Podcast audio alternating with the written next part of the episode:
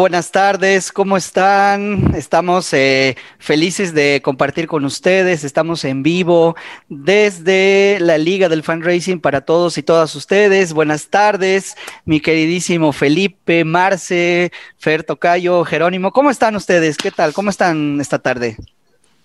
Hola a todos, muy bien, a todos y todas. Eh, aquí desde desde Colombia, nuestro tercer episodio. Estamos felices de volver a verlos, de volver a estar con ustedes, de compartir y hoy con un tema buenísimo, Felipe.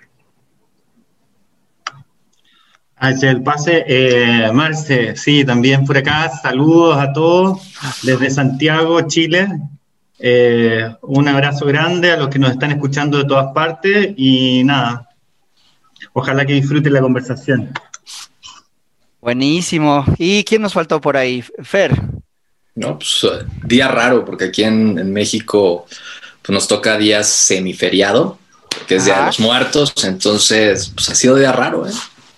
Ah, sí, sí, bueno, yo, yo, yo digo lo, lo mismo por aquí, estamos entre que Día de Muertos, pero trabajo a la vez, pero la verdad, nosotros contentos y felices de no eh, dejar el compromiso que tenemos con todos y todas ustedes que eh, nos están acompañando episodio tras episodio. Pues, eh, como siempre, dar la bienvenida a todas las personas en Latinoamérica. Por ahí estábamos viendo un poco las estadísticas, se las pasé también aquí a los miembros y el 50% de la gente nos mira en México, pero el otro 50% está entre Argentina, Chile, Bolivia, nos están viendo también por ahí en Perú, estaba viendo, y también nos están viendo en, en España, eh, nos están viendo también en Marte y en la Luna.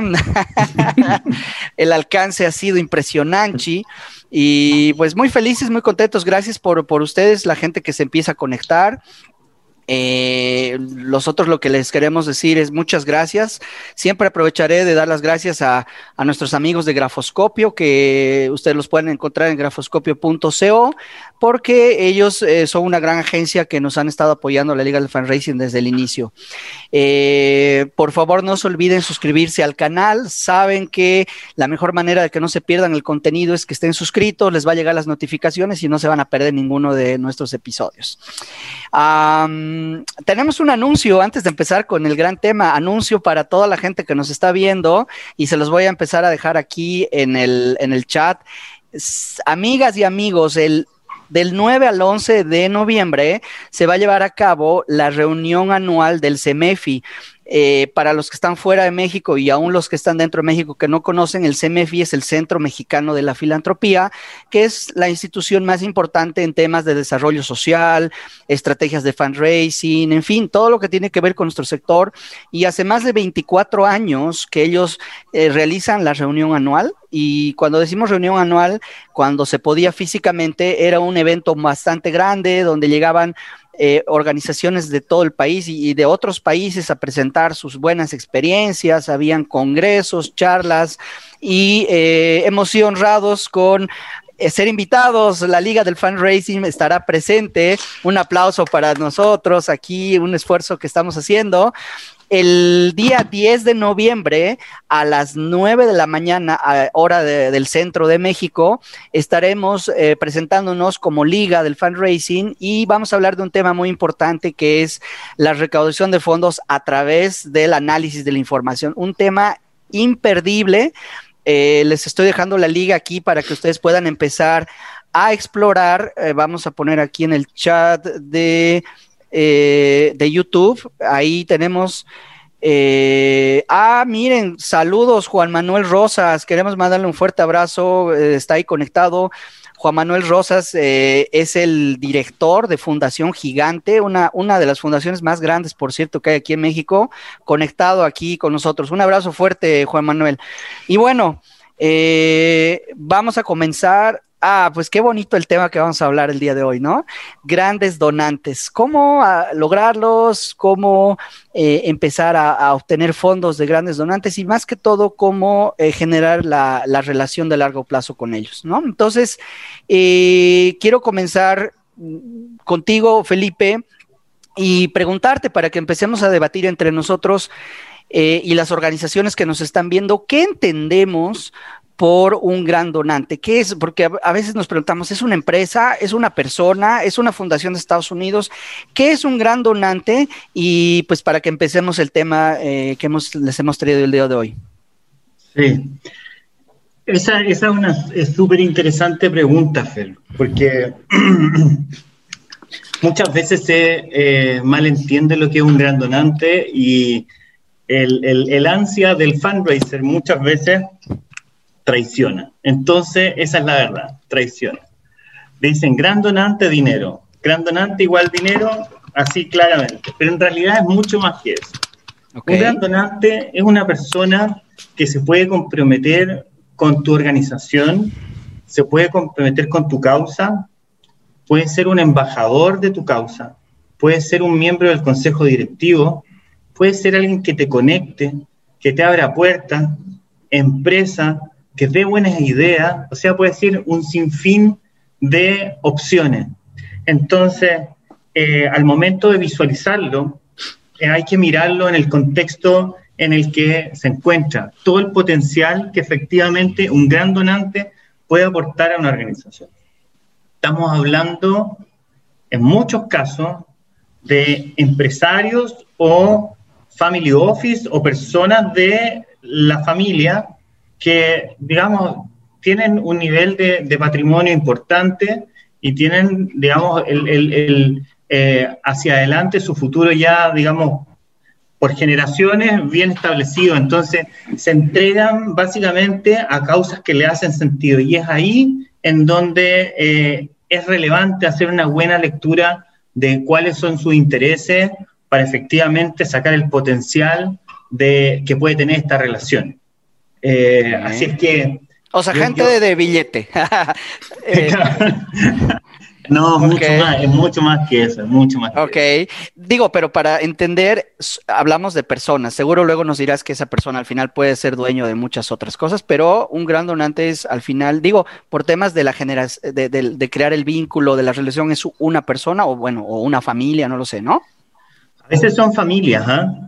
A veces son familias. Cuando uno está hablando de, un family office, eh, tiene que preocuparse de entender cuál es el, eh, el interés de la familia en general, porque uno no tiene que olvidar que cuando está con un gran donante hay una fila, pero gigantesca, de ocho organizaciones que están esperando lo mismo. Pues sí. Entonces, uno tiene que hacer una tan buena lectura de poder aceptar o leer bien los intereses de cada uno o del grupo completo, de manera que esa, esa primera reunión se transforme en una segunda y tercera.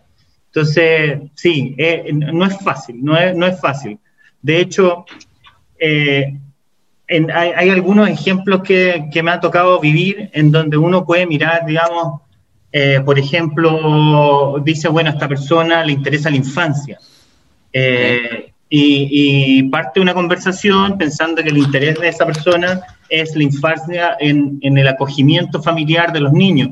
Y la verdad es que puede ser que va más por el otro lado de la independencia que van ganando los niños en la medida que van transformándose en adolescentes.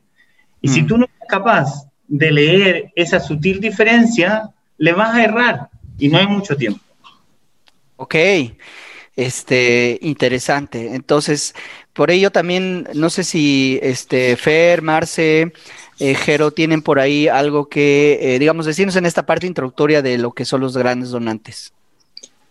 Yo quiero contarles una, eh, digamos, un hallazgo hablando de grandes donantes, y es que así fue como empezó el fundraising en los viejos tiempos. Realmente las organizaciones cuando se crearon y cuando empezaron a pensar en que tenían que expandirse por el mundo, pues buscaban era grandes donantes. O sea, en ese momento no había descuento de tarjeta de débito, no había campañas masivas, no había Facebook y realmente lo que había pues eran personas con dinero, con influencia, líderes, ¿cierto? Eh, personas que hoy llamamos famosos o llamamos reconocidas, pero, pero realmente se hacía una aproximación uno a uno. Así empezó el fundraising en el mundo, así empezaron todas las organizaciones internacionales a buscar quién les financiaba construir hospitales, quién les financiaba eh, abrir programas, quién les financiaba em, abrir aldeas para los que venimos de, aldeas. Y, y era una relación que se construía exactamente como se debe construir ahora la relación de los grandes donantes. ¿Cuál era el interés de esas personas? Pues buscaban, si era para construir un hospital, buscaban a personas que tuvieran eh, no solamente el músculo económico para invertir, sino además la pasión por seguramente el tema de la salud o el tema de los niños, y empezaban a cruzar esos intereses. Y si ustedes se devuelven a las historias de cada organización, cada uno le cuenta una historia frente a quienes fueron sus primeros donantes y los tienen seguramente identificados y, lo, y, a veces se llamaban fundadores porque eran quienes ponían la plata para construir y demás. Entonces eso es bien bonito porque nosotros casi que en ese ciclo y en esa evolución de lo que ha sido el fundraising, pues luego vinimos a las empresas, luego a los donantes individuales y entonces luego hicimos correo directo y luego hicimos eh, fundraising digital y de pronto, de pronto algunas organizaciones se olvidan de que los grandes donantes y el uno a uno es una gran oportunidad, puede existir, puede eh, ser parte de la estrategia y seguramente con un esfuerzo dedicado, eh, como decía Felipe, conociendo muy bien a quién vamos a llegar y demás, podemos generar una cantidad mayor a lo que, a lo que nos pueden generar las otras estrategias. Entonces, quería contarles eso como, como anécdota, digamos, de la historia del fundraising, porque mm. sigue siendo importante, sigue siendo relevante. Sí, exacto, es como dice Marce, o sea, tenías en ese momento al benefactor puro, esa filantropía digamos, de, inicios de escuela de la parte filantrópica, en donde este gran donante, este gran fundador, tal vez en algunos casos, era quien era tu base de la pirámide. Y no tenías diversificados esos ingresos, no sabías cómo se iban a hacer estas campañas y la atención que tenías de, ese gran donante, literal, era una relación como, como decían al inicio, ¿no? Era un, matrimonio. Y sigue siendo este matrimonio. Ese, eso creo que va a ser parte de lo que vamos a platicar. Ese cultivo del donante que ahora de pronto se, ve como la joya de la corona. Y esta joya de la corona en función cómo le voy a hacer para enamorarlo de tal forma y que vea la diferencia entre todas estas organizaciones que lo buscan para que conmigo se comprometa a largo plazo. Y ese largo plazo es lo que tendríamos que estar buscando muchas organizaciones. De pronto otras campañas nos permiten a corto plazo capitalizar más rápido, los tienes una sola vez, pero ese gran donante, bien enamorado, te va a dar un porcentaje interesante de lo que necesitas de ingreso para operar y en su momento es quien de pronto te va a decir, ok, estás, tienes convocatorias, tienes otro tipo de ingresos y te están limitando en cierto momento esta parte administrativa y operativa. Y ese gran donante va a entender en, cierto momento el, ok, te, te voy a fondear eso que tienes limitado para que puedas operar más, para que puedas generar otro tipo de ingresos y puedas estar ayudando más pero pues es como dice Felipe, literal es estar todo el tiempo atendiéndolo durante un periodo pues, bastante largo, porque le tienes que invertir. Y no es nada más invertirle tiempo, hay que invertirle dinero, hay que invitarlo a ciertos eventos, hay que hacer muchas cosas para que esa pertenencia se genere en esa persona. Oye, y si digamos, eh, cuando yo veo la, la mayoría de los fundraisers eh, conocemos algo que se llama la pirámide de donantes, ¿no? Por lo que comentan, eh, hace muchos, muchos años atrás esa pirámide era diferente a la que conocemos, ¿no? Porque ahora, eh, digo, no solamente la, literatura, sino la experiencia y el, el hacer recaudación de fondos nos dice que en la, en la base de la pirámide deben haber personas donando poquito, pero el siguiente escalón que yo tengo, digamos, eh, son grandes donantes, ¿no? Inclusive antes de empresas, fundaciones o gobierno, viene, digamos, grandes donantes, eh, lo que significa que eh, siguen siendo relevantes en, esta, digamos, ecuación que debería tener una organización al momento de tener un abanico de estrategias de recaudación de fondos, ¿no? más o menos eso es lo que estoy entendiendo, pero ¿por qué no todas lo tienen? Yo les quisiera preguntar, ¿será complejo eh, empezar a generar relaciones con los grandes donantes? Por ejemplo, así cuando a veces logramos esa reunión con eh, eh, esta persona, generalmente líder, presidente, CEO de una gran empresa, de un corporativo, ¿qué es lo que pasa? ¿Por qué es tan complejo? ¿Por qué a veces luego nos derivan con, con otra área y ahí es donde se muere todo? ¿Qué, qué opinan ustedes? Porque quisiera entender que es un poco complejo, ¿no? Yo todavía, bueno, de paso saludo, ¿no? Porque acabo de entrar, pero... Eh, ah, me da, mucho, me da, mucho, gusto estar acá igual. Vuelvo al principio de todo. No.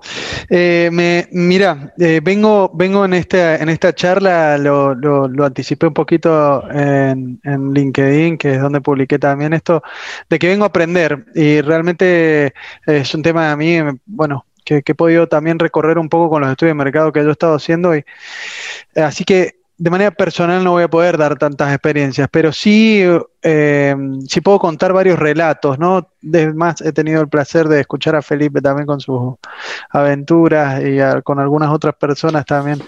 Eh, yo, yo creo que hay algo interesante que quiero rescatar, digamos, de lo que decía Felipe, que creo que en el gran donante ocurre eh, algo muy particular, que le llamamos donante cuando en realidad lo que estamos necesitando es otra cosa, ¿no? Entonces se trata de una relación eh, que no es una donación solamente, ¿no? De que si no, vos estás tratando de que forme parte de un proyecto. Eh, y ese es un, ese es un trabajo que, como veníamos un poco conversando y deslizando, eh, lleva demasiado tiempo construir, ¿no? Lleva mucho tiempo construir. Eh, en definitiva, muchas veces tenemos estas comparaciones con la vida real en el sentido de construir una relación. Uno no puede pretender eh, tener cimientos muy, muy profundos si no hizo lo suficiente para, para, conseguirlos, ¿no? Si no invirtió el tiempo, eh, si no invirtió la energía, si no invirtieron los recursos para que eso sucediera. Así que yo, yo veo mm, en particular eh, que, todo ese proceso, ese tiempo que se tiene que dar con estas personas, eh, eh, tienen, tienen que pensarse como un ida y vuelta, ¿no? No es una persona que da una donación, sino una persona que forma parte de un proyecto, una persona que, que debería encontrarse de alguna manera adentro, digamos, de alguna manera de la organización, para poder proyectar también este, este apoyo eh, en el futuro, ¿no? Porque si no también estas relaciones pueden ser muy endebles si no están construidas de esta manera y eh, acá podemos, y sí puedo hablar mucho del lado B de todas estas, de todas estas estrategias, que hoy estoy con N cantidad de dinero, mañana no estoy, ¿qué pasó? Nada, entonces...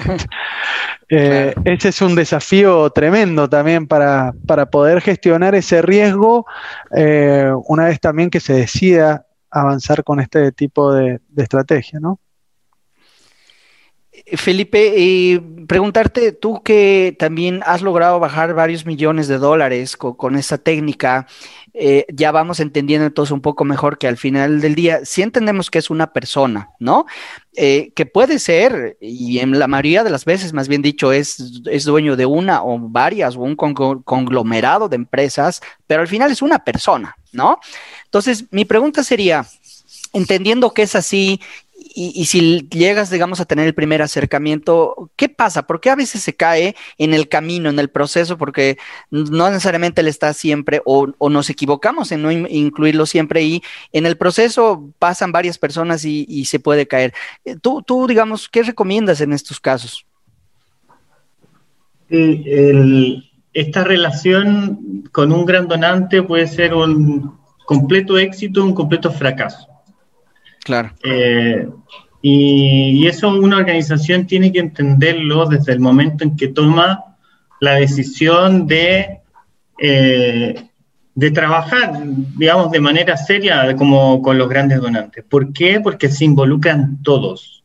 Se involucra el presidente de la organización, el directorio, el director ejecutivo, hasta cualquier persona que trabaja en un programa, ya sea en terreno o escribiendo. Eh, porque la entrega de información y el vínculo, ese gran donante o esa persona eh, lo genera con la organización completa, con la causa completa. Y la causa habla por todos lados. Habla desde la persona que está en conservación y está en terreno, midiendo los flujos del agua y la pureza. Habla en una institución religiosa con quien le está explicando de cuál es el programa, digamos, para el próximo año de trabajar con juventud. Digamos, todo habla. Entonces, primero hay que entrar desde el más alto nivel para asegurar una buena conexión. Si vamos a entrar, tenemos que entrar a nivel del presidente o alguien del directorio. Por más que uno haya tenido en una conversación, digamos, liviana, en un cóctel con un gran donante, que suele ocurrir, la idea es fijarla con alguien de muy alto nivel, ¿verdad? Segundo, una vez que uno eh, genera este primer contacto, debe existir un plan. Esto es un plan. Tiene que haber una segunda, tercera, cuarta reunión y con temáticas que sabemos que podrían interesarle. Después esta cuestión puede cambiar, obvio, puede cambiar porque las relaciones se profundizan y uno va teniendo ese sentido de más fino. Se va a ir cambiando, pero uno parte con un plan.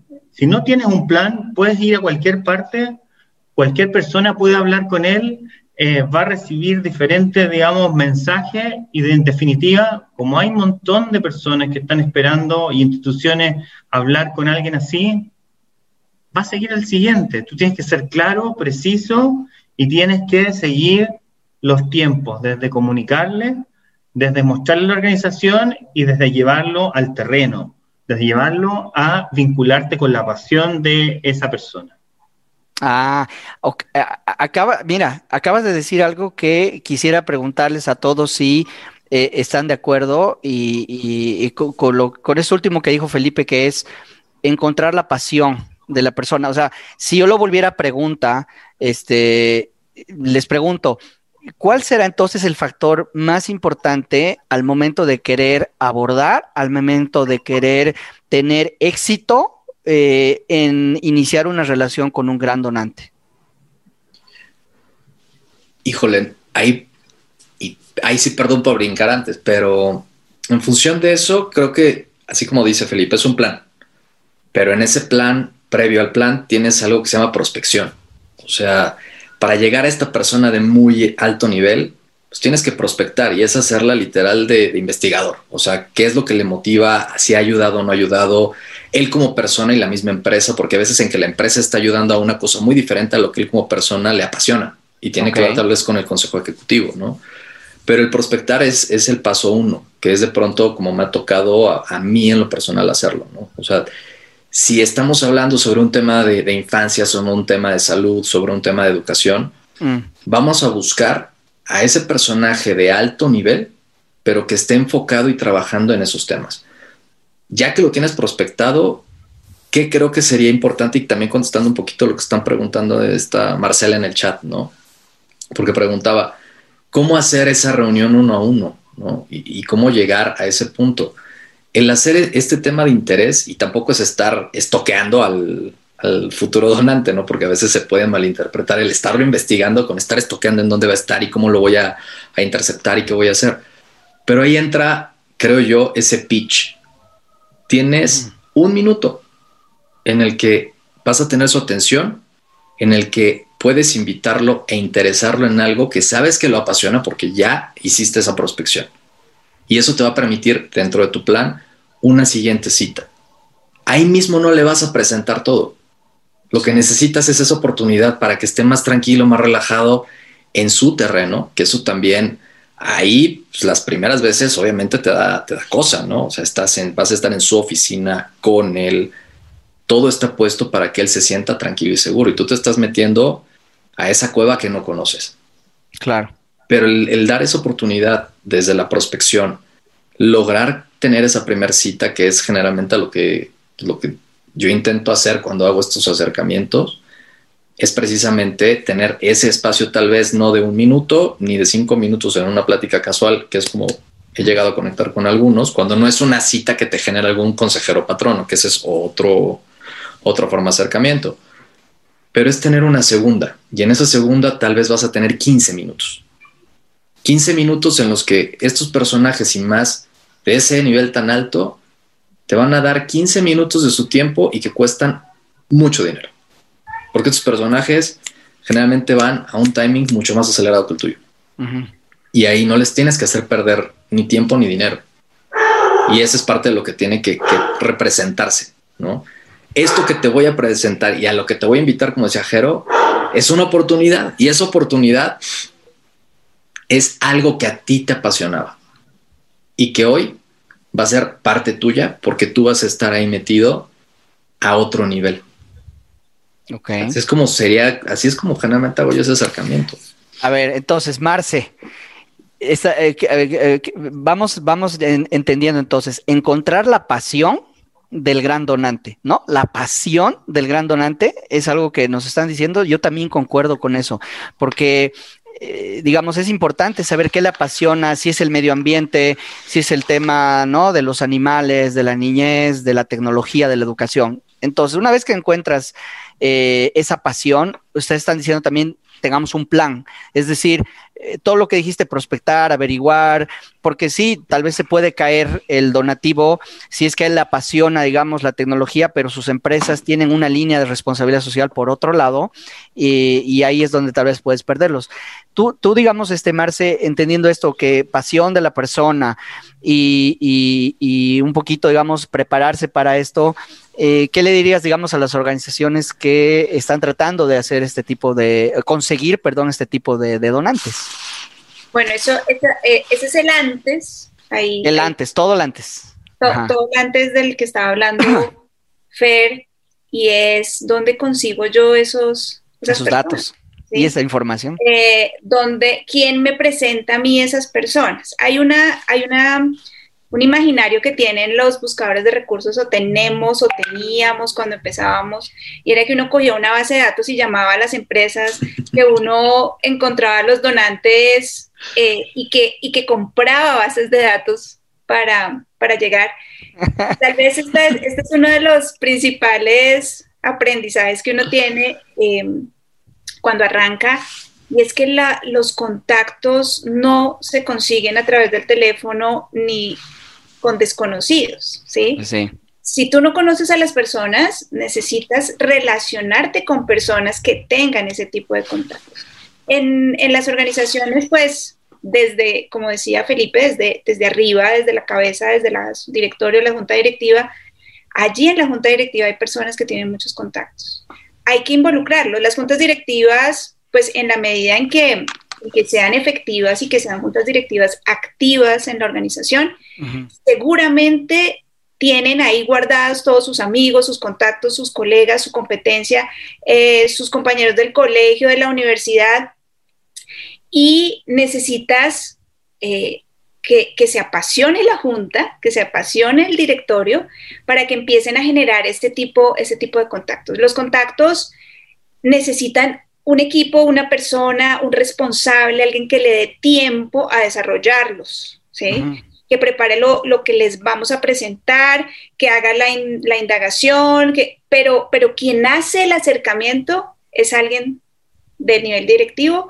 Y por otro lado, em, uno puede, en ese ciclo de la vida de los donantes, de los grandes donantes, eh, generar toda una historia cada donante, cada donante, gran donante, mayor donor es una historia.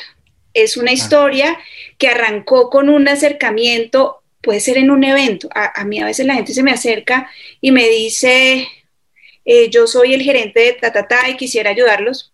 Esa es la oportunidad, ya lo tienes ahí. Mm. Claro que sí, eh, regálame tus datos, voy a contactarte. La billetera. Puedes ir firmando de una vez. Pero no podemos. Te traigo el formulario.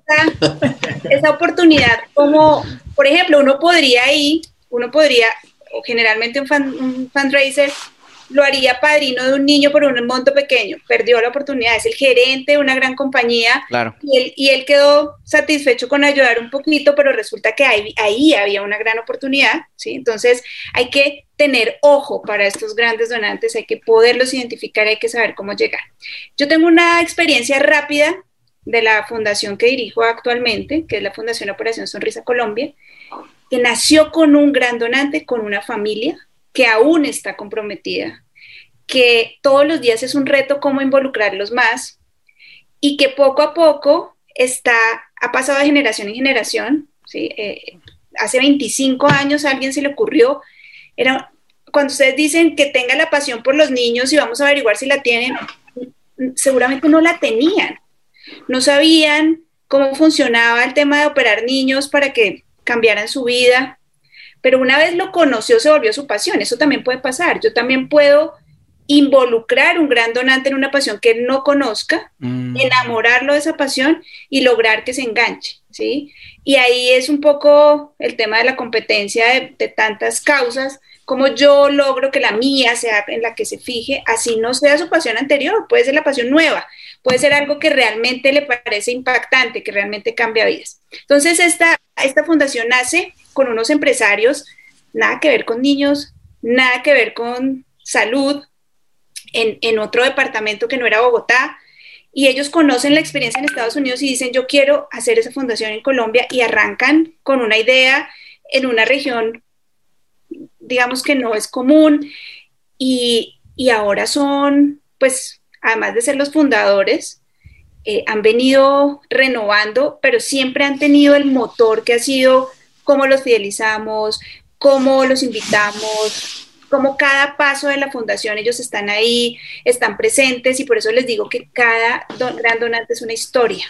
Yo creo que en la vida de estas personas, de esta familia, todos tienen que ver con la fundación, todos tienen que ver con esta historia de la Fundación Operación Sonrisa en Colombia.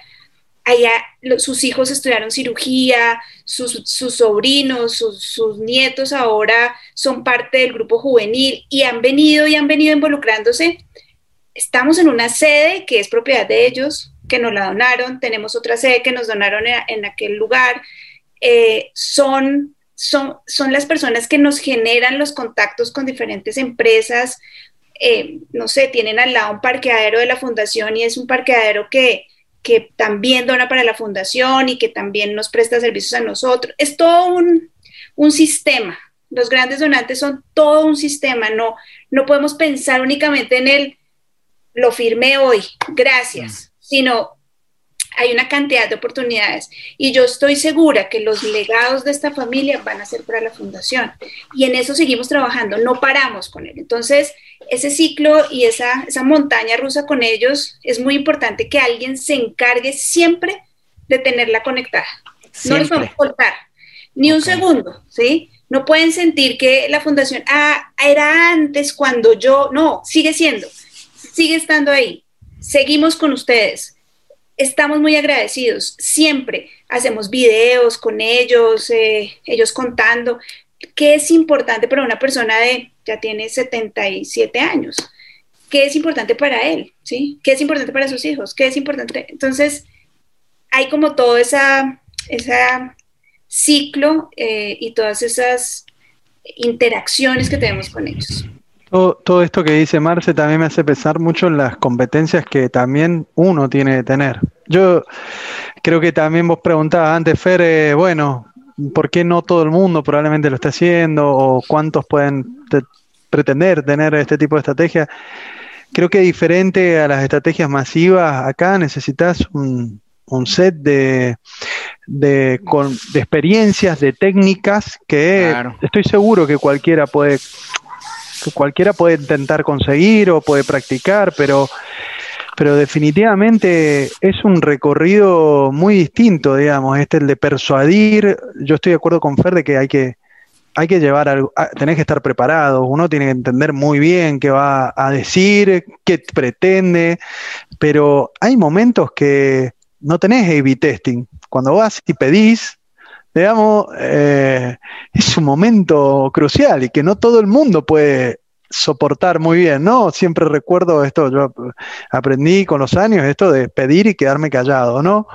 Eh, pero no sé, pedí un, par de millones de dólares, no sé si me quedo callado, no sé, o 100, no sé, eh, no sé si me quedo callado, pero bueno, eh, creo que eso sí también es muy fundamental tener mucha conciencia, ¿no? Que para poder tener eh, posibilidades en esto y hay que forjar en uno ciertas aptitudes que llevan un tiempo probablemente construir.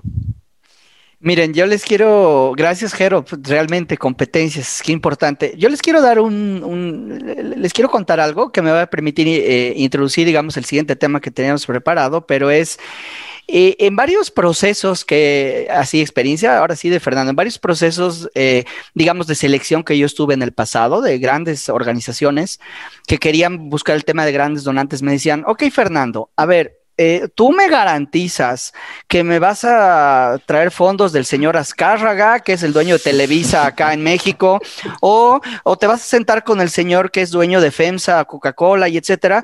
Yo pues le respondía, no, la verdad es que yo no pertenezco a ese núcleo eh, social, si eso es lo que tú me estás preguntando.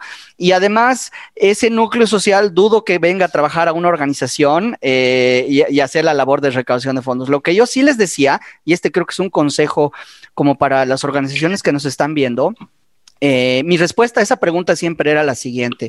Eh, yo tal vez no voy a poder conseguir ni el celular ni el contacto de esta persona, de este gran donante, pero yo sí puedo hacer algo. Eh, preparar la propuesta, estar armado, estar listo con una buena idea, con una buena propuesta de valor, esto que están diciendo de enamorarlo con la causa, para que cuando a, través de nuestro patronato, junta directiva, board member, como le llamen, me ayuden a sentarme con ellos, seguramente que me van a escuchar de una manera más interesante. Eso sí yo te puedo proveer. Y entonces, una experiencia que yo tuve en la última organización que yo trabajé, se las voy a resumir en lo siguiente. Primero, eh, elaboré, digamos, con el equipo de fundraising, eh, lo que queríamos, ¿no? Decíamos, oye, si nos sentáramos con esta persona, ¿qué le pediríamos, no? O sea, eh, le pido A, le pido B o le pido C. Entonces, como nosotros teníamos una estrategia eh, caminando, queríamos potenciar esa estrategia. Entonces, armamos toda la propuesta, ya saben, entendiendo además los diferentes momentos, que es ahorita lo que quiero llegar con ustedes a preguntarles. Y una vez que teníamos entre el equipo de fundraising el, el qué, lo siguiente que hicimos es involucrar al director general eh, y, al patronato, que aquí en México se le dice patronato, la junta directiva, digamos, y presentamos, o sea, se las vendimos a ellos para ver primero qué, eh, digamos, información o feedback nos daban, porque la mayoría eran empresarios, son empresarios, digamos, también de alto nivel, y nos decían, mira, Fernando, eh, 10 diapositivas de un PowerPoint, estás mal, ¿no? Eh, quítalo, o sea, perdiste mi atención. Ah, ok, gracias. Hace esto, hace el otro. Entonces, una vez que se involucraron ellos y dijeron, nos gusta, ahora sí, con esto podemos ir a sentarnos, ellos fueron quienes eh, me abrieron, digamos, la puerta, ahora sí, para sentarme con este señor que yo no hubiera podido, ¿no? Pero una vez que nos sentamos con él o con ella, eh, teníamos algo muy contundente que mostrarle, ¿no? Entonces, eh, así, y luego más adelante aquí en la charla vamos a ir contando sobre qué, cosas hemos logrado. Eh, lo que sí les quería preguntar a ustedes, este, Felipe, Marce, Jero, y Fer es a veces cuando nos vamos a sentar con un gran donante, lo vamos a hacer en un desayuno, ¿ah? Ojo, les digo porque me ha tocado, o en una comida, que se acostumbra mucho, en una comida en un, en un restaurante, eh, o a veces en 5 o 10 minutos en su oficina, pero eh, tenemos que estar preparados para estas situaciones. Imagínense abrir una laptop en, un, en una mesa de un restaurante, no, es imposible, ¿no? Entonces, quisiera preguntarles a ustedes, eh, ¿Qué, cómo, ¿Qué les llevamos? ¿Cómo les abordamos? Yo creo que ellos están cansados de ver folletos, presentaciones. ¿Qué dirían ustedes al momento de que ya estamos con él? Nos hemos dicho que nos hemos preparado, pero ¿cómo le hacemos? Este, ¿Cómo empezamos a entablar ese enamoramiento con el gran donante? No sé si Felipe, tú quieres por ahí eh, contarnos un poquito. Sí, es, es interesante la pregunta, Fer, porque en realidad eh, este es un tipo de fundraising un tanto especial, eh, distinto para lo que conocemos en Latinoamérica, pero ah, como decía Marce, en realidad el fundraising duro eh, en Estados Unidos son los grandes donantes. Claro. yo en conjunto, digamos, con, con una serie de fundraisers eh, en distintos países y todo, hemos participado en campañas.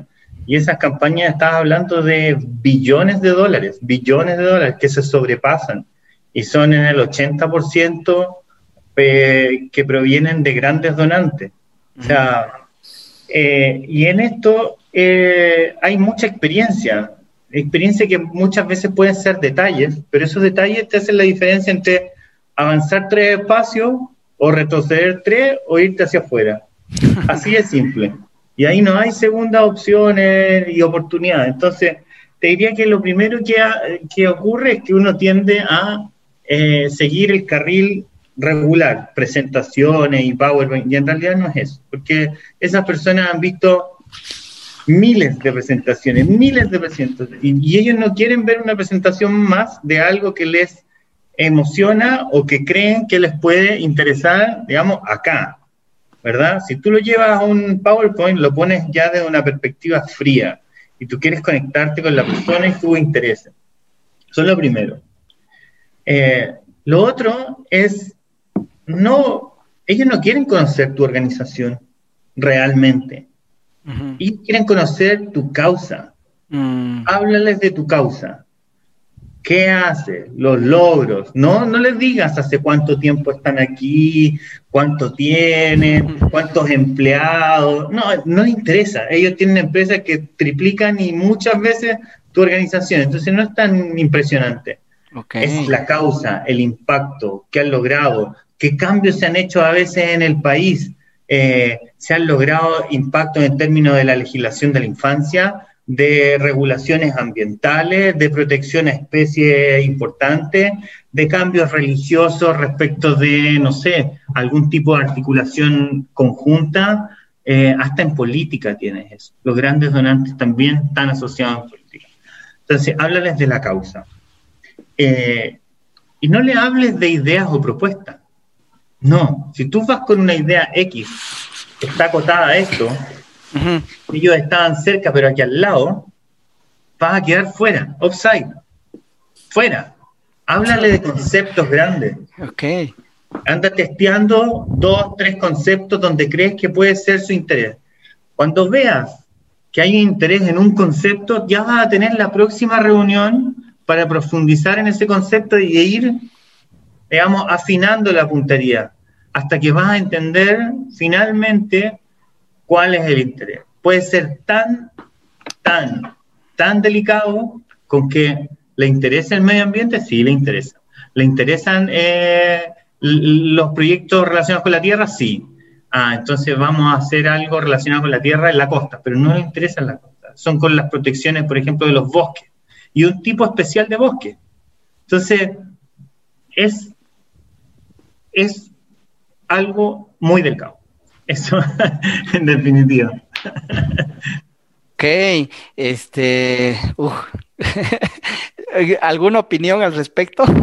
pues es como dice Felipe, sacarles de información, pero como a ellos no se les ha sacado. O sea, todo mundo, y de verdad, y, igual nos ha pasado a todos los que estamos aquí. O sea, te imaginas ese gran donante, primero inalcanzable, Dos, todo el mundo le ha llegado a pedir millones de pesos o millones de dólares, pero no se han enfocado en la persona. O sea, tal vez el truco, como dice Felipe, para llegar a esa parte del corazón, tiene que ver con esa parte de infancia, ¿no? ¿Qué pasó? Ah, pues le interesa ese tipo de bosque porque ahí se iba a casar con sus, con sus familiares. Le interesa tal vez el mar porque tuvo una mala experiencia al momento de meterse a bucear, porque aparte de verdad, el que los conecta con ciertas causas pareciera muy alejado de, lo que nos ha pasado a nosotros. Y es ahí donde empezar a trabajar con la persona llega al punto de, ese es tu propósito, esta es mi causa, en esto vas a ayudar a cambiar, pero es algo que a ti te importaba. El dinero, él en algún punto te va a decir, aquí está, porque ya va, o sea, ni siquiera va a ir sobre un monto específico, sino es el, ya entendí cómo voy a cambiar y el impacto que se va a generar desde tu causa. Y de ahí van a empezar otros detalles.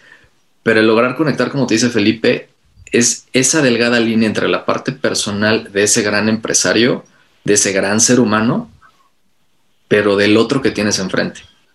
O sea, si es una parte de comunicación interpersonal, un tema de empatía y de asertividad, de cómo vas aventando esos conceptos, pero cómo reacciona. Ese lenguaje no verbal que, tienen, mm. aprender a leerlo es bien importante, porque si no, te vas y ahí te perdiste completito. Oye, eh, algo que ha dicho Felipe es algo que también Jero nos ha ido diciendo en los anteriores episodios. Recuerdan que eh, nos habló de Simon Sinek y el empezar por por qué hago lo que hago, qué me hace despertar cada mañana para ir a la organización. Y de alguna manera, eh, este Jero, quiero entender que Felipe ha dicho eso, ¿no? Porque no, no llevar que llevo 50 años trabajando, no llevar la historia de la organización, no llevar que tenemos presencia, sino cuando ya estés sentado con un gran donante, llevarle el por qué haces lo que haces, ¿no? Este, ¿qué, qué, dices de Te metiste en mi cabeza, pensaba en esto, exactamente, o sea, impresionante. Sí, eh, te vieron que Simon Sinek dice que la gente compra por qué haces las cosas, entonces yo siempre cambio ese de comprar por donar. Eh, creo, creo eh, creo mucho, mucho en eso que estás diciendo. Eh, me, he quedado pensando un poco igual también por otro lado de, las barreras. A mí eh, este es un mundo además muy excéntrico, hay que decir, digamos, hay cosas que no se pueden leer muy bien de un mundo que es tan ajeno al nuestro, al menos al mío, digamos, ¿no? Son, son, personas que viven otras formas de vida, otros estilos de vida, pero también hay que considerar algo, algo en, América Latina, de que no es un canal abierto en todos los países, no es un canal accesible en todos los países. Y si uno ve un poco también el, el mapa global, digamos, los números globales, eh, la concentración de la riqueza está haciendo también cada vez más estrago con eso, ¿no? Cada vez menos personas tienen cada vez más plata, así que eventualmente, no digo que van a desaparecer los ricos, porque obviamente hay muchos que viven bien, pero también pone en riesgo un poco la estrategia si lo ponemos en, una, en, ese, en esa visión. Yo pensaba mucho en esto porque, eh, claro, eh, en Chile sé que hay una cultura eh, muy filantrópica, muy al estilo estadounidense filantrópico, igual que México, ni hablar que el vecino, y Colombia también, que tiene sus buenas relaciones con, eh, con, el imperio del norte, pero Argentina por ahí tiene culturalmente una forma muy distinta de, de, tratar la riqueza, ¿no? Se conocen además de que somos, de que hay los ricos acá son más pobres que en otros países, vamos a ponerlo de alguna manera, son muchos menos también, ¿no? Es un, país más, eh, más igualitario de alguna manera en la distribución de la riqueza.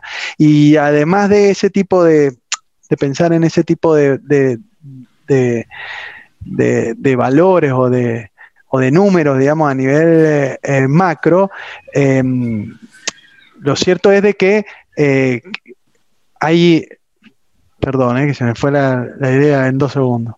Ya vuelvo.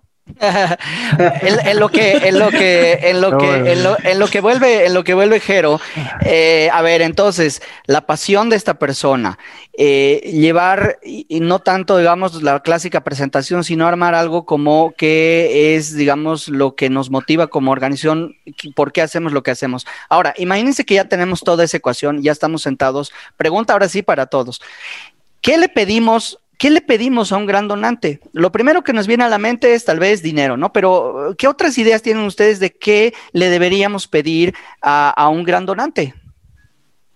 ¿Es solo dinero acaso? Pues yo creo que uno tiene que arrancar por algo concreto. Eh, generalmente uno está pensando en un proyecto como una, o sea, una necesidad como un proyecto, en un, en un, uno cuando, cuando se preparó para, para lanzarle la propuesta, seguramente ya tiene en la cabeza y debe tener eh, a qué le va a apuntar, ¿sí? Y eso va, va enlazado con otras cosas. ¿Qué tal si vienes a nuestra próxima jornada quirúrgica, nos acompañas y ves cómo funciona una jornada quirúrgica más o menos? Eh, cuesta esto, eh, es, en este momento queremos superar tantos niños, queremos llegar a esta meta eh, porque cambiamos la vida de los niños en, estas, en estos momentos, porque no nos acompañas, pueda que no vaya, ¿sí? Pueda que no tenga el tiempo, pueda que mande a alguien, pero, pero hay que englobar una propuesta concreta, ¿sí? No, no irnos muy abajo. Quiero que seas voluntario de nuestra organización. No, no queremos que sea voluntario. Nosotros sí queremos su dinero, efectivamente, pero, pero queremos saber cómo engancharlo sin necesidad de decirle quiero tu dinero. O sea, vengo a pedirte tu dinero sino le cuento el impacto de lo que hago, le, lo, emociono con cómo él puede involucrarse y eso pues efectivamente le hablo de dinero también, le hablo de, del valor que puede tener su contribución al programa, al proyecto, a lo que, a lo que estemos conversando. Importantísimo eh, ser concreto, ¿sí? no, no disparar para todo lado a, a qué, pesco. Es que tenemos voluntariado, tenemos alcancías, tenemos donaciones en especie, tenemos, no, pues si le das esa, ese gran abanico de posibilidades, te va a decir, ay, yo tengo unos muebles en mi casa que me están sobrando y te los puedo entregar. Y que nosotros pues no queremos los muebles de su casa, Tal vez después él quiera mandar los muebles, y está bien, complemento, pero, pero queremos sí eh, que nos apoye seguramente en proyectos. eso es súper importante. Fer, aprovecho para contestar una pregunta que me, que me hicieron en el chat. Sí, sí, adelante, pues, es la idea. Bastante curiosa, que si alguien se ha querido sobrepasar con cuando uno es mujer y está pidiendo fondos, porque no me ha pasado afortunadamente, pero yo creo que eh, en los contextos y los entornos en los cuales uno, uno genera una, una relación de donación o genera una, un, un, vínculo con los donantes. Generalmente son eventos eh, donde hay más personas eh, y cuando ya tienes la oportunidad de, encontrarte con esta persona, pues tú, tú lees el contexto. Si el señor te dice quiero que vayamos a un bar a las nueve de la noche, pues seguramente no está interesado en los niños. Pero si te dice, pero, pero generalmente es una reunión en la empresa, ¿no? Generalmente o en su oficina o con alguien de alto nivel de su empresa o quiere conocer la fundación, generalmente no, porque no tiene mucho tiempo, pero, pero sí, siempre son ese tipo de encuentros, digamos, eh, eh, muy de negocios. Es, es, lo que hacen las personas como, como estas, ¿no? Ok. ¿Qué más le pedimos, Felipe? Hay dinero. ¿Qué otra cosa más se le puede pedir a un gran donante? Sí, lo primero que en mi experiencia, que se le pide a un gran donante son consejos. Ok, consejos. O sea, lo que cuando tú estás con un gran donante y ya empezaste a conversar y te manda un WhatsApp y te dice, oye, vi esto en las noticias, ya tú dijiste, ah, ya, ya estamos, estamos, digamos, en una relación cercana. Eh, cuando se empieza a generar eso, eh, el próximo paso es acercarnos más, hacerlo parte de la organización. Sabemos que no es parte, pero hacemos. Entonces tú le preguntas, mira, nosotros estamos pensando en esta línea del proyecto que podría tener un impacto, por ejemplo, acá o allá, en términos territoriales, en términos de la población. ¿Cómo lo ves tú? ¿Qué pasa si partimos por aquí o vamos por allá? Entonces te va a decir, te va a decir, Gracias, ¿sabes qué? Yo creo que esto debería ir por este otro lado, o por aquí, o por allá. Además tengo contactos en esta otra parte, entonces a poco va a ir comenzando. Cuando empieza esa conversación y uno empieza a construir en conjunto algo que tiene sentido, no a construir un programa de la nada, tiene que tener sentido, eh, esa persona ya es parte de lo que está ocurriendo. Y cuando es parte de lo que está ocurriendo, poco a poco, de manera tan natural, van a empezar a fluir los contactos, las reuniones, el dinero, propuestas como para hacer match, en donde ellos van a poner una cantidad de dinero y, si te consigues otra cantidad, te la duplico, eh, incluso un endowment para el proyecto, en donde te va a permitir por años, de años, de años, tener una cantidad que se va a basar en los intereses. Entonces, lo primero que en mi experiencia, eh, pido eh, y he pedido, y cuando estructuro programas de, donantes mayores, son consejos. Consejos. Y después todo el resto. Oigan, y mm, el tema de legados, eh, Felipe, o sea, es decir, eh, quiero entender que ya has tenido una relación, obviamente, ¿no? Eh, muy establecida, ya está, ¿no? Pero también un gran donante sí te puede dejar un legado. Sé de casos que te dejan una casa, una infraestructura. Este, también es algo bueno a tenerlo en mente, ¿no? Sí, sí, claro, sin duda. O sea, ese es como un el, último punto de la pirámide del donante. Ellos se comprometen a veces con se comprometen con proyectos. Te dicen, mira, Fernando, te voy a financiar este proyecto o parte de este proyecto para que tú lo eches a andar. Esa es una donación puntual, por proyecto, súper enfocada. Le gustó cómo funcionó, los impactos y todo. Después te va a decir, ¿sabes qué? Ahora estoy interesado en financiar la organización, pero por un tiempo extendido. Okay. Me tocó conocer a una señora en Estados Unidos que yo la conocía por el nombre y daba 100 mil dólares eh, anuales a la organización. Y eso en varios países de Latinoamérica. Y yo la conocí y la identifiqué por su nombre. Le dije que venía de Chile y que estaba trabajando también con otros países. No me preguntó eh, por ningún indicador, independiente los tenía ahí como para decirle esto, eh, pero no preguntó nada. Simplemente dijo, hacen muy buen trabajo. Wow. Y, y después, digamos, lo hizo nuevamente y fue duplicando.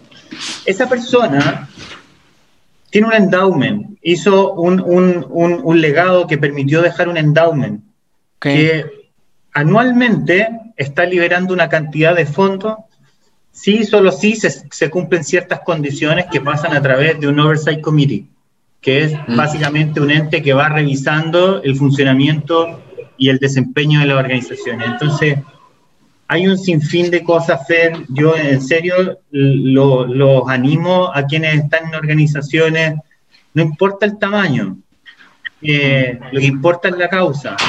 Eh, animarse a hacerlo bien, a tener un plan, va a tomar tiempo. Probable que tome un año y medio hasta que recién hagan un ask, una, una solicitud.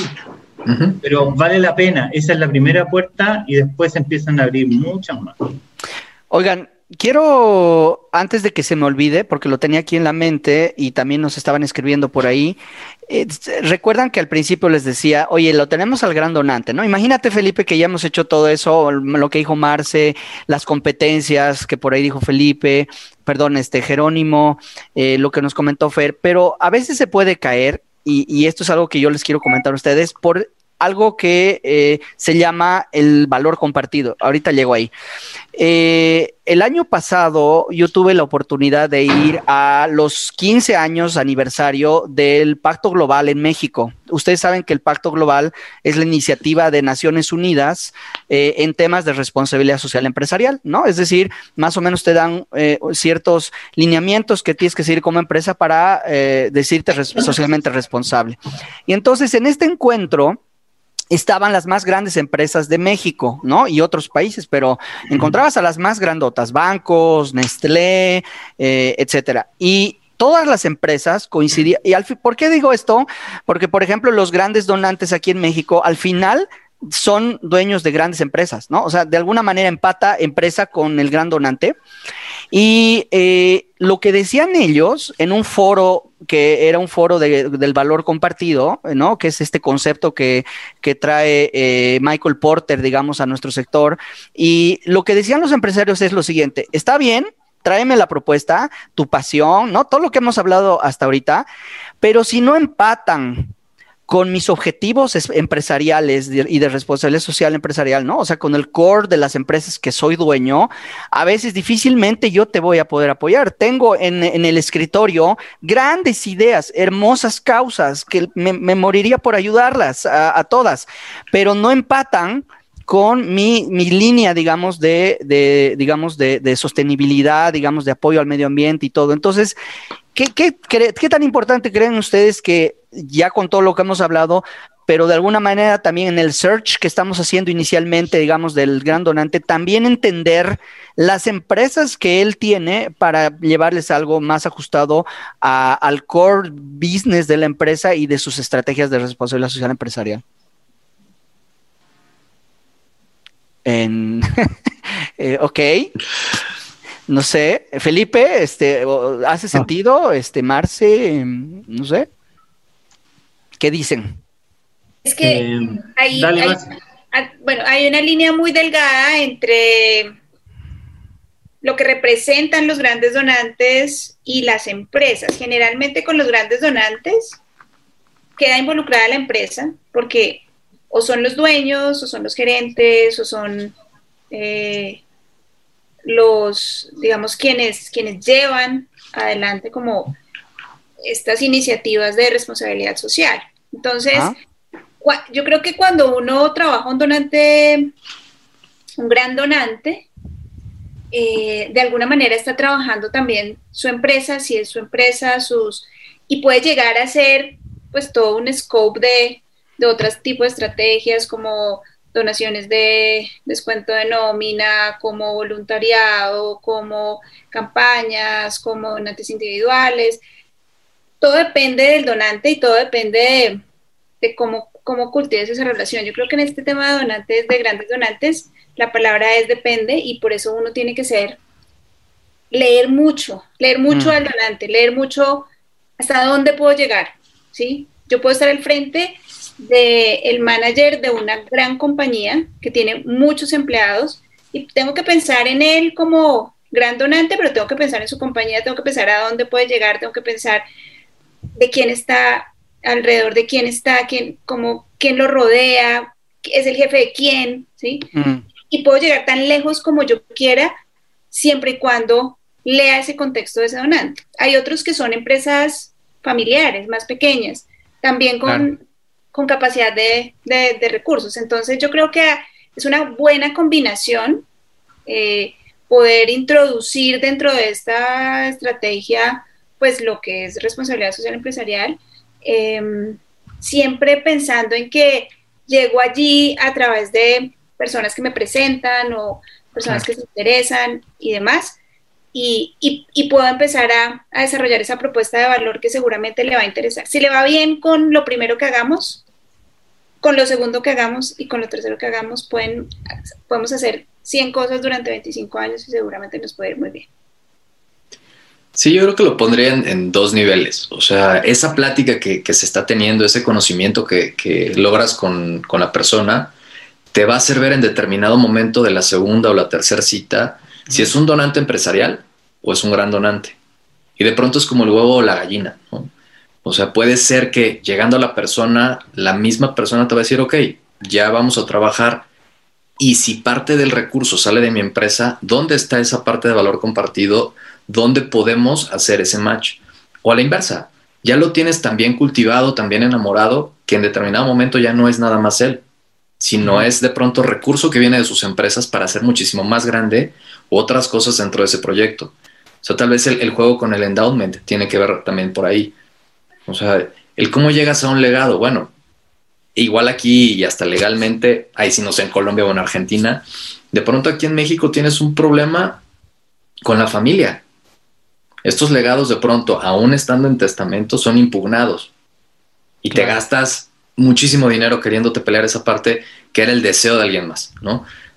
Pero si está bien cultivado, si trabajaste ya también con la familia, con las personas, entonces ya es un nivel de relación distinto. Por eso se lleva mucho tiempo. Y esa pregunta que hacías, híjole, el valor compartido y más con lo que pasaba en el Pacto Mundial, pues de pronto, pues no veías ahí al señor Servige, ¿no? Veías al CEO de la empresa. O no veías a los dueños del el grupo La Moderna. Veías al CFO. Entonces, también es ver a quién estás acercándote y con quién es esa primer cita. Ese, ese primer saque es básico también ver de dónde viene ese contacto. Porque puede ser que el consejero te diga, a ver, yo consejero, patrono o board member, yo no voy a pedir. Jamás.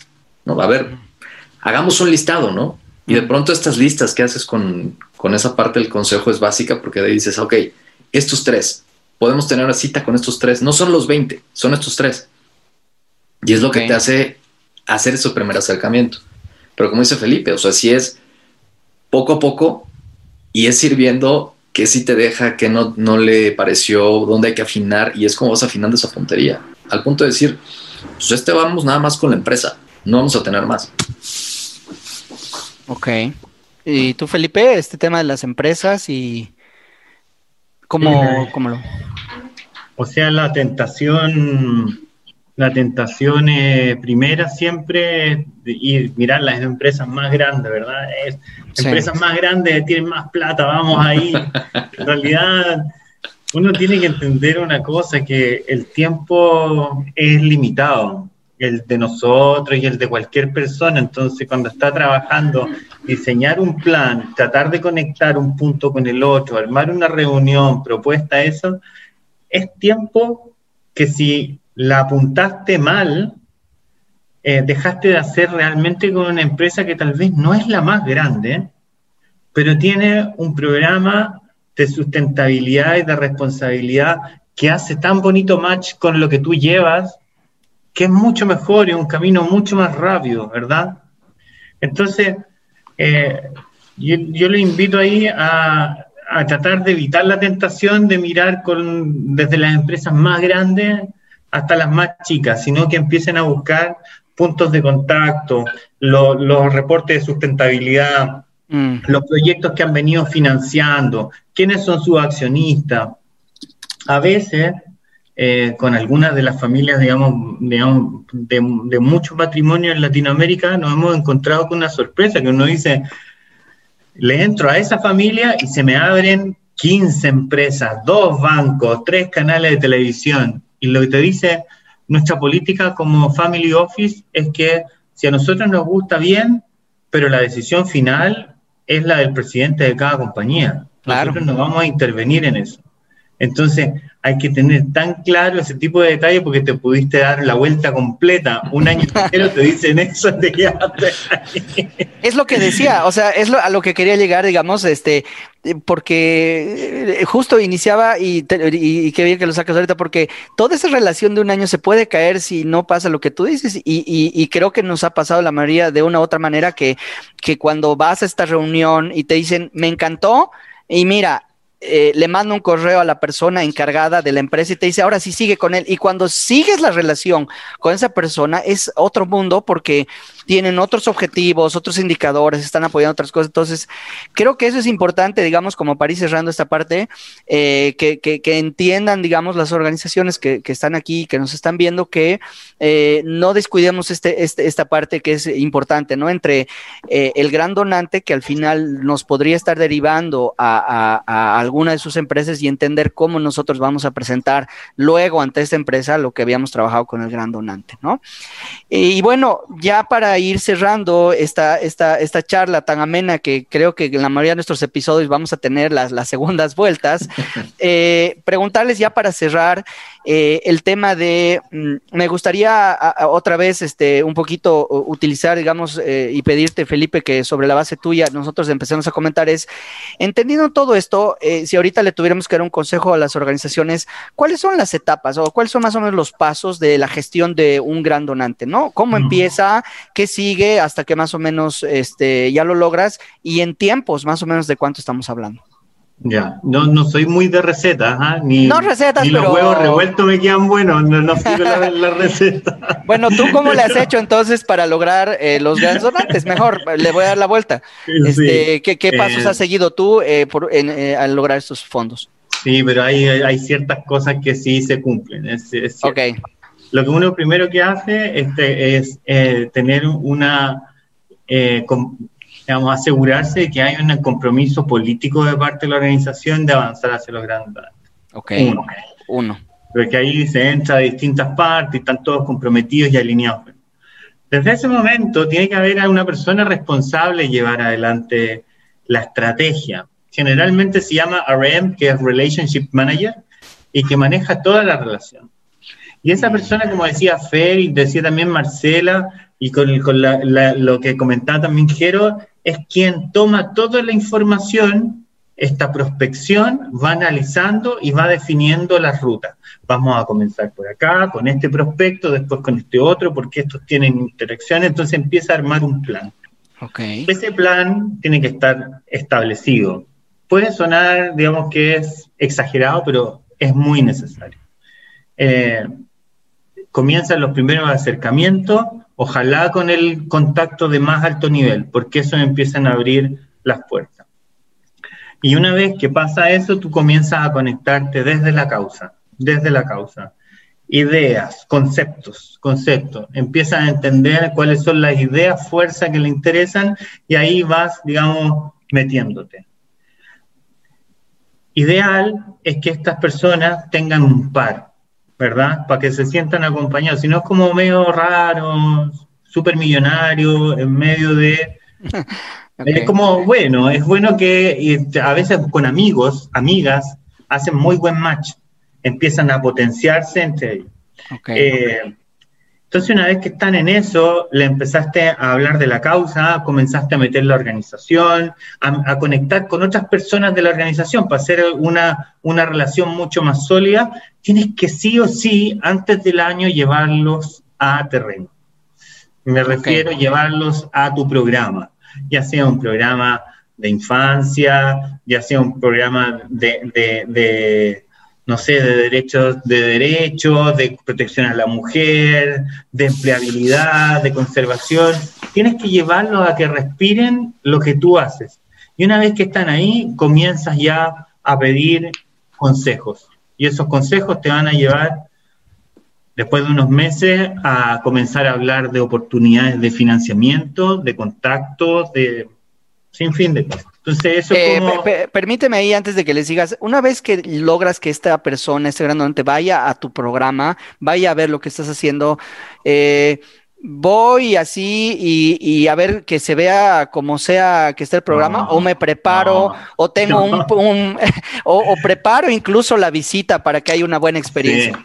Que buena la pregunta, Fer. Esto es como, a ver, para llevarlo a algo que todos conocemos, de Truman Show, ¿verdad? Que, cómo se levanta y, sale el sol y todo, digamos, todo funciona y la gente pasa y, la saluda y, es como una conversación amena y agradable. Eh, bueno, es lo mismo, eh, pero no es, con, no es con la intención, ojo, no es con la intención de mentir, no es con la intención de mostrar lo, lo, lo, lo, llevé a un extremo, ¿verdad? Para hacer el ejemplo, pero no es con la intención de, eh, de no mostrar la realidad.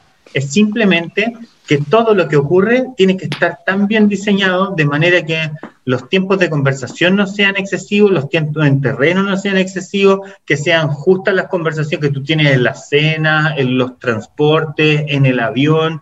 Eso todo tiene que ir muy medido quién lo acompaña, en qué momento, cuáles son los mensajes clave, y es para cuidar finalmente que la experiencia que esa persona se va a llevar es la mejor. Y lo que tú pensaste que le iba a transmitir es precisamente el objetivo que finalmente que se diseñó al principio. Entonces, es todo un plan que parece natural, resulta natural después de muchos años con equipos que hacen esto, pero está muy bien cuidado. ¿Puedo preguntar algo, Felipe, eh, escuchándote de esta manera? ¿Cuán importante es lograr un clic con la persona, ¿no? Con esa persona. O si la relación es algo muy profesional, frío, corporativo. Eh. No, no, es, es, digamos, es fundamental. Por eso lo decía antes, eh, en el momento que uno parte mandando el mail, ¿verdad? Estimado, estimada, ta, ta, ta, ta, ta, aquí va. Vamos a agendar una reunión y cuando uno se da cuenta de que te llega un WhatsApp y te dice, eh, hey, eh, ¿cuándo nos juntamos? Se me olvidó. Ah, ¿verdad? Y uno le manda el WhatsApp y dice, no, llama más rato, no, que ahora estoy con los niños y eso. Ok, bueno. Entonces, en ese momento uno empieza a, a notar ese clic. Y ese clic hay que profundizarlo. Uno, porque a uno le gusta el trabajo que hace.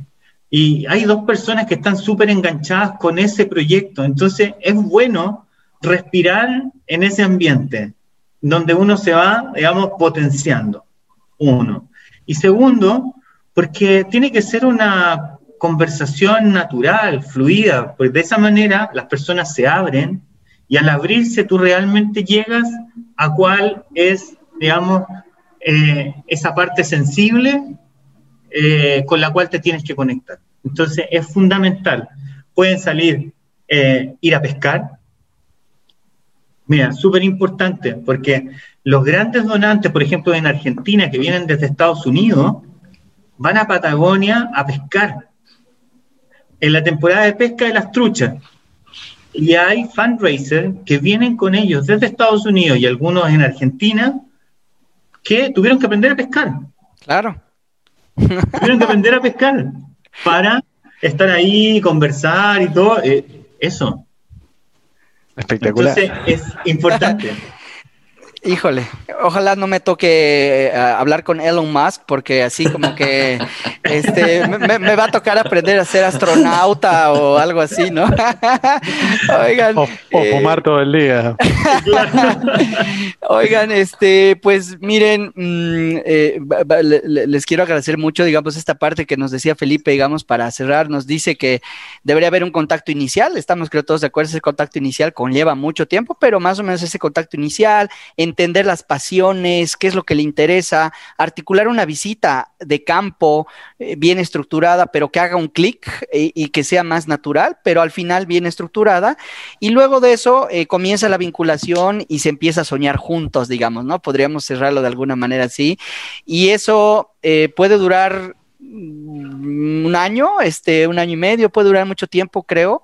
Y lo más importante es que eh, entendamos que esta es una estrategia que tiene ciertas competencias que se tiene que tener, ven que no es sencilla, pero una vez que le hacemos eh, clic, Marce lo ha dicho, o sea, una organización que lleva más de 25 años que, que, ha tenido donantes, este, grandes donantes y siguen donando. Entonces, una vez que enganchas, creo que puedes, ¿no? Eh, contar con ellos si lo haces bien, pues por muchos, muchos años, ¿no? Entonces, eh, yo les agradezco como siempre muchísimo esta experiencia. De verdad, de verdad que eh, les quiero transmitir también a ustedes que eh, después de esto me escriben muchas organizaciones y, valoran mucho. Les, les agradezco siempre mucho a ustedes. Es una tremenda experiencia la que vemos aquí. Y eh, antes de despedirme y para que me den sus últimas consideraciones, quiero a, la gente que nos está viendo que no se olviden que este 10 de noviembre, 10 de noviembre a las 9 de la mañana, hora del centro de México, vamos a estar, esta Liga del Fundraising presente en la reunión anual del CEMEFI con un tema que es recaudar fondos o recaudar más fondos a través del análisis de la información. En este momento les estoy dejando la liga para que ya puedan ver el temario, puedan incluso inscribirse a la reunión anual del CEMEFI y pues en lo que yo hago esto, mis queridísimos miembros y, miembros de aquí de la liga, este, vamos cerrando y sus últimas eh, palabras sobre grandes donantes. Bueno, muchas gracias a, todos y todas que se conectan con nosotros, a los que nos van a ver pronto en, la reproducción de este video. Eh, una cosa final, siempre deben saber cuánto cuesta su programa y cuánto cuesta tal cosa y cuánto, siempre tener esas cifras muy a la mano porque los grandes donantes te van a preguntar cuánto cuesta. Y muchas gracias. Gracias, Marce. Eh, Fer. Pues piénselo en función a, a ese pitch, a esa propuesta de valor, pero no con un producto. Están hablando de una persona a otra. O sea, las personas le dan a las personas y si les hacemos entender que la causa por la que estamos nosotros trabajando y nos tiene enamorados, es algo que también nos puede enamorar. Yo creo que eso es de lo más importante que pueden lograr para hacer crecer a ese donante y identificar si es empresarial o es donante mayor. Muchas gracias, Fer. Jerónimo. Bueno, a mí me toca decir lo que no terminé de decir la otra vez. es horrible tener una laguna mental y más en YouTube, así que bueno, quedará grabado esto. Eh, no, realmente yo por ahí ponía o traía un poquito el lado B de las cosas porque es realmente también para poner las cosas eh, en su lugar no es sencillo y requiere también de aptitudes y de una paciencia eh, que no es para cualquiera realmente. Así que creo que, sí, sin duda este es un camino que, que, está clarísimo de que tiene sus réditos, de que puede conseguirse además de maneras muy sostenibles, algo que es fundamental para la salud de cualquier organización. Hablaba Felipe recién también del endowment. Eh, bueno, recién creo que no vamos a alcanzar a contestarla, hablaban de también de poder hacerlo en el medio del COVID, como haces un gran donante con Zoom, ni hablamos de esto, eh, pero... Mm, pero bueno, creo que definitivamente es algo muy potente si se pone uno a construir estas aptitudes, construye un plan, eh, prospecta y bueno, y le da los pasos que estuvimos escuchando hoy de, la mano de, ustedes que son los maestros. Así que mi último mensaje es agradecerles, además a quienes nos están escuchando, a ustedes que, eh, bueno, por, por compartir esto, yo hoy he estado también aprendiendo un montón. Muchas gracias, Jero. Felipe, ya para cerrar. Nada, agradecerle a todos por la, por la audiencia y los que van a ver el video. Ojalá que les haya gustado y que hayan cosas interesantes que se puedan aplicar a sus organizaciones, chicas, grandes y de cualquier tipo de causa. Em, yo invitarlos a, a, trabajar con grandes donantes, a que tomen la decisión desde arriba, sepan que es un camino largo, pero ese camino largo tiene, digamos, sus frutos y esos frutos pueden ser variados y grandes. Entonces, háganlo, háganlo de manera seria y van a ver que si es así, van a empezar a construir una base que después les va a servir mucho, mucho. Muchas gracias, Felipe. Eh, pues bueno, yo nada más a, agradecerles de nuevo a ustedes, a la gente, a las personas que nos ven. Y en resumen, creo que el objetivo de, cómo nace la Liga del Fundraising justamente es hablarles a ustedes, que son las organizaciones que no es imposible eh, hacer fundraising, no es, no es difícil, no importa el tamaño, no importa la causa, pero lo que sí creemos es que hay que hacerlo bien y creemos que hay que hacerlo de la mejor manera posible.